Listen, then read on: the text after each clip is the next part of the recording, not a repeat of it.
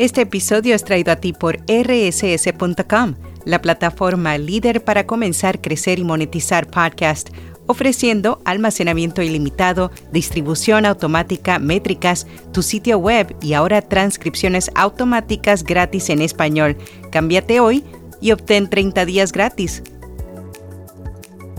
Notipod hoy, un resumen diario de las tendencias del podcasting congresista propone agregar etiquetas de advertencia a los automóviles que no tengan radio AM. Yo soy Araceli Rivera, bienvenido a Notipodoy. Varias marcas de automóviles como BMW, Mazda y Volkswagen están eliminando los radios AM de sus carros porque tienen muy poco uso.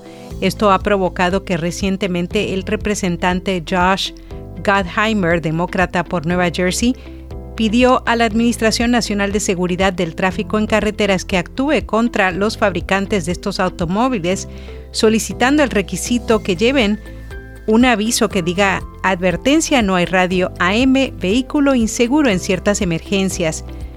Según Gottheimer, es importante que los compradores potenciales de automóviles conozcan los peligros que conlleva comprar un vehículo sin radio AM, porque a través de estas emisoras los estadounidenses reciben alertas durante desastres naturales, condiciones climáticas extremas, derrames químicos y otras emergencias. Por su parte, la Consumer Technology Association, que se opone al proyecto de ley, dice que sería como imponer reproductores de CD o cassettes de ocho pistas. Acast se asocia con Azerion para aumentar su presencia en Europa. A través de un comunicado se dio a conocer que la empresa ha firmado una asociación estratégica con la plataforma de publicidad digital Azerion. Con esta asociación, Aprovechará ACAS la fuerza de ventas local y la experiencia de Azerion para crear campañas publicitarias de audio en ACAS Creator Network en España, Bélgica, Países Bajos, Italia y Grecia.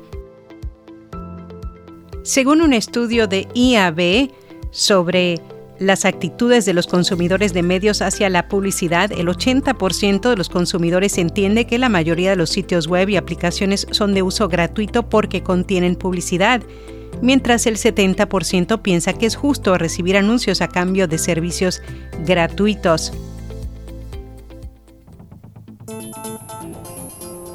Luego que el futuro de la aplicación de Podcast Castro quedara en duda debido a fallas y a rumores que comenzó un ex empleado asegurando que la plataforma cerraría en enero, la compañía anunció que había sido comprada por el desarrollador independiente Block Apps. Su nuevo dueño dijo que la aplicación seguirá funcionando y que no tienen planes de realizarle cambios importantes.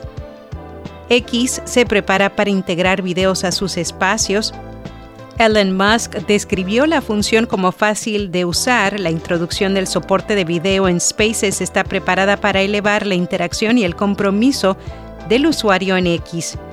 En podcast recomendado Metabolismo TV, un espacio en el que Frank Suárez comparte sus descubrimientos sobre el metabolismo, la alimentación y el estilo de vida para que sus oyentes obtengan mejoras en su salud.